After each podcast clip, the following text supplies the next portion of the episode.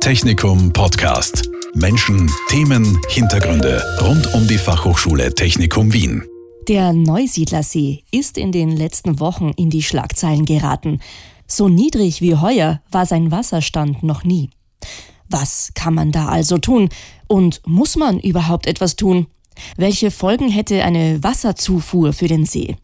Mit eben diesen Fragen haben sich meine beiden heutigen Gäste beschäftigt, und zwar in einem Forschungsprojekt an der Fachhochschule Technikum Wien mit dem Titel Wasserzufuhr für den Neusiedlersee.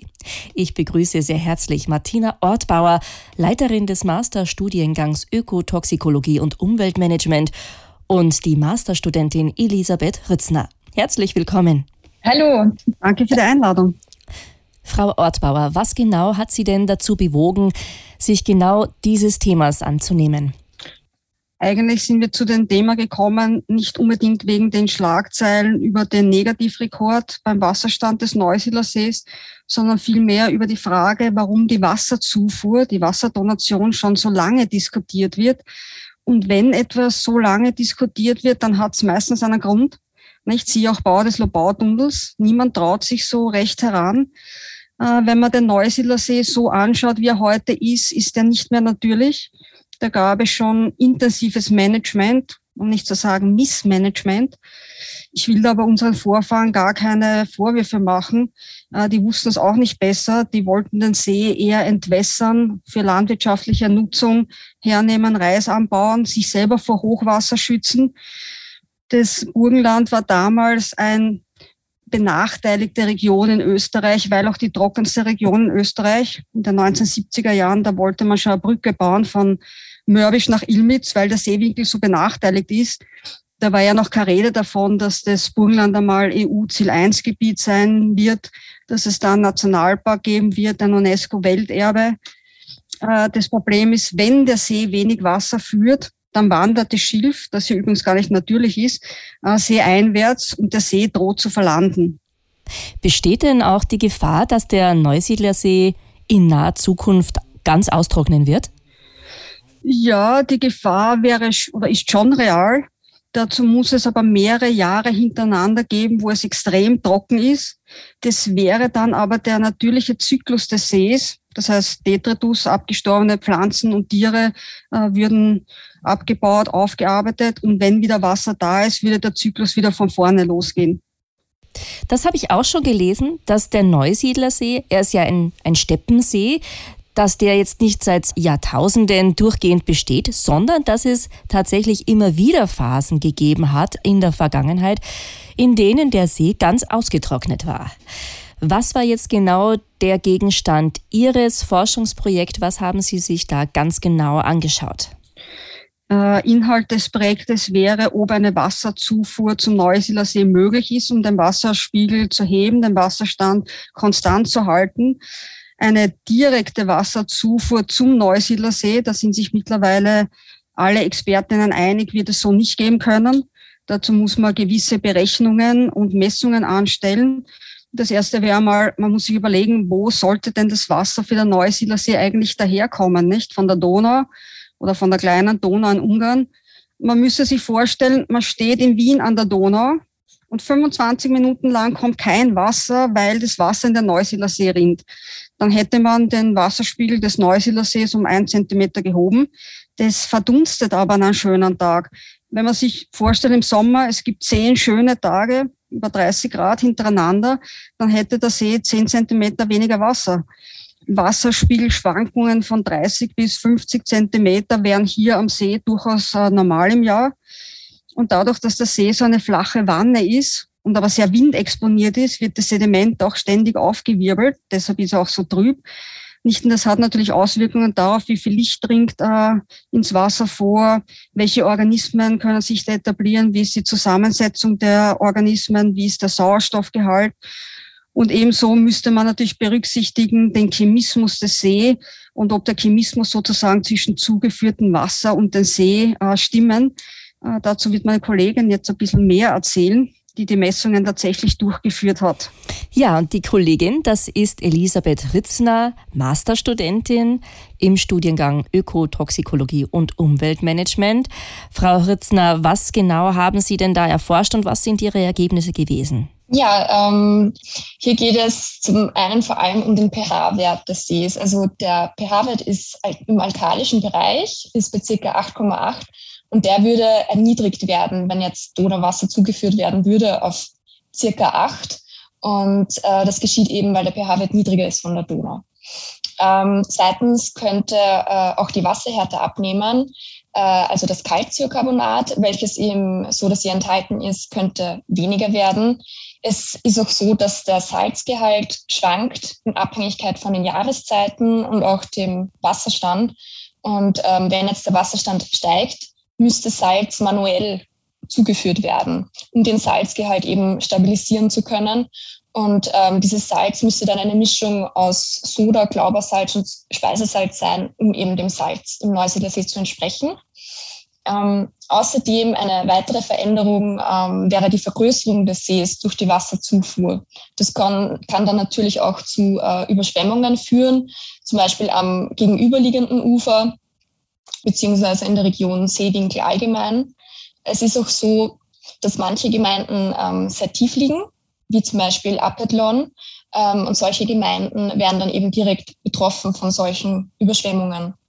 Äh, es ist auch anzumerken, beziehungsweise nicht zu vernachlässigen, dass der Wind einen starken Einfluss hat, beziehungsweise der Wind weht das Wasser von Nord nach Süd in den Schilfgürtel und ähm, so sammelt sich dann das Wasser im Süden, wo dann eben auch ein höherer Wasserstand ist. Genau, wir haben jetzt schon kurz über den natürlichen Zyklus des Sees gesprochen und dass er schon einige Male ausgetrocknet ist. Das letzte Mal komplett ausgetrocknet ist er von 1865 bis 1870. Und ähm, die letzten Tiefstände waren in den 1960er Jahren und 1996 war der Wasserstand dann wieder sehr viel höher. Was ich damit sagen will, ähm, man sieht, dass der Wasserstand periodisch schwankt. Das ist aber eben auch eine ähm, natürliche Charakteristik von Steppenseen. Mhm. Ja, das hört sich doch ziemlich diffizil an. So eine Wasserzufuhr für den Neusiedlersee hätte doch einige Konsequenzen, die vielleicht gar nicht so von vornherein alle so gut abschätzbar sind. Sie haben den Schilfgürtel erwähnt. Das ist vielleicht auch noch ganz interessant. Da würde ich gerne ein bisschen mehr dazu erfahren. Was haben Sie denn über den Schilfgürtel herausgefunden in Ihren Forschungen? Also man muss dazu sagen, dass ähm, das Schilf heutzutage mehr als die Hälfte des, Sees einnimmt. Also der See hat insgesamt 320 Quadratkilometer und 180 Quadratkilometer sind von dem Schilf tatsächlich bedeckt. Und ähm, wenn dann weniger Wasser vorhanden ist, wandert der Schilfgürtel logischerweise wieder mehr seeeinwärts und das führt dann wieder zur Verlandung. Ähm, es gibt dort eine einzige Schilfrohrart nur, nämlich die Phragmites australis. Dennoch ist die Artenvielfalt sehr groß. Es gibt viele verschiedene Fischarten, davon noch ein paar Speisefische wie den Zander, Karpfen oder Aal. Und zu den Vögeln, also es ist ähm, ein sehr wichtiges Bruthabitat zum Beispiel für den äh, Säbelschnäbler und auch viele Singvögel, wie zum Beispiel den großen Schilfrohrsänger. Typische Vogelarten sind auch viele Reiherarten und Graugänse.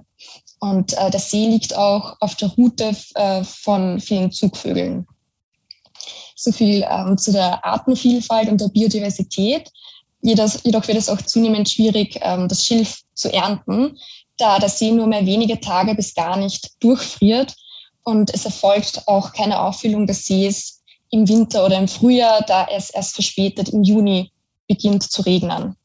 Die Wasserbilanz, wie schon bereits erwähnt wurde, hängt nämlich auch sehr stark eben von dem Niederschlag und der Verdunstung ab. Das hängt sehr stark zusammen. Es gibt auch verschiedene Zuflüsse, vor allem äh, die Wulka und Bäche aus dem Ruster Hügelland, und äh, es wurde auch künstlich ein Abfluss geschaffen in den 1970er Jahren, nämlich der Einserkanal. Jedoch ist er zurzeit geschlossen, ich glaube seit 2015, äh, da es keinen Bedarf gab, Wasser abzulassen, weil, wie gesagt, der Wasserstand sehr gering ist zurzeit. Aber wenn es jetzt eben im Mai oder im Juni sehr stark regnen würde, wäre der Wasserstand auch wieder okay. Also das hängt eben, wie gesagt, sehr stark auch ähm, vom Niederschlag ab. Mhm. Sie haben sich auch angesehen, welche Rolle die Landwirtschaft und der Seewinkel spielen. Was haben Sie da denn herausgefunden? Die Landwirtschaft spielt auf jeden Fall eine sehr große Rolle in der Region.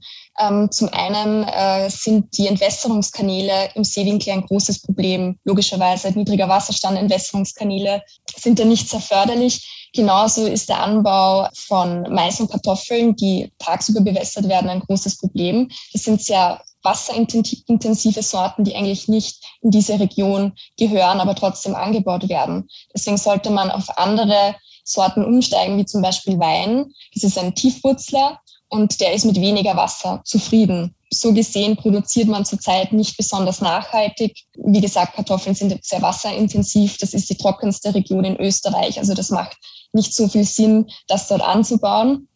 Ein weiteres Problem ist auf jeden Fall die unkontrollierte Wasserentnahme aus den Brunnen, die dort vorhanden sind für die Landwirtschaft. Es gibt sehr viele Brunnen, über 1000 sogar, und das hat dann natürlich auch einen sehr starken Einfluss auf den Grundwasserspiegel. Und dieser Grundwasserspiegel ist extrem wichtig für die Salzlacken und für die lange Lacke, weil diese Lacken sozusagen am Grundwasserspiegel anstehen und durch Kapillarkräfte wird, werden dann diese Salze aus dem Untergrund in das äh, Wasser hinauf befördert. Und wenn dieser Kontakt nicht mehr da ist, weil zu viel Wasser entnommen wird, gibt es natürlich dann ein Problem. Dazu gibt es auch ein Negativbeispiel, den Zicksee. Der Zicksee war ursprünglich eine Salzlacke und war vom Austrocknen bedroht. Deswegen hat man sich dazu entschieden, Grundwasser hinein zu pumpen. Jedoch ist es jetzt so, dass dort eine Art Loch im Untergrund vorhanden ist, wo das Wasser wieder abfließt. Das heißt, es wird kontinuierlich Wasser hineingepumpt, bleibt aber trotzdem flach, das Gewässer. Und das kann natürlich auch nicht sehr sinnvoll sein, dieser Eingriff. Mhm. Das ist also ein gutes Beispiel dafür, wenn man an einem Rädchen dreht, setzen sich plötzlich 15 andere Rädchen auch noch in Bewegung und die Auswirkungen sind nicht immer von vornherein alle abschätzbar. Aber was ist denn jetzt Ihr Lösungsvorschlag für den Neusiedlersee? Also wenn ich mir das jetzt so anhöre, weil ich habe ein bisschen herausgehört, die Wasserdonation ist es irgendwie nicht, oder? Genau, also die Wasserdonation aus der kleinen Donau in Ungarn für das Anheben des Grundwasserspiegels muss auf jeden Fall weiter untersucht werden. Es muss eben auch berücksichtigt werden, ob die Donau überhaupt genug Wasser führt, um diese Wasserzufuhr in den See zu ermöglichen. Ähm, vorhin habe ich schon die Entwässerungskanäle im Seewinkel erwähnt und diese sollten auch geschlossen bleiben, um eben das Wasser in der Region zu halten und diese Anreicherung der Sodasalze aus dem Untergrund zu ermöglichen. Und damit man eben diesen ganzen Chemismus ähm, stabilisieren kann.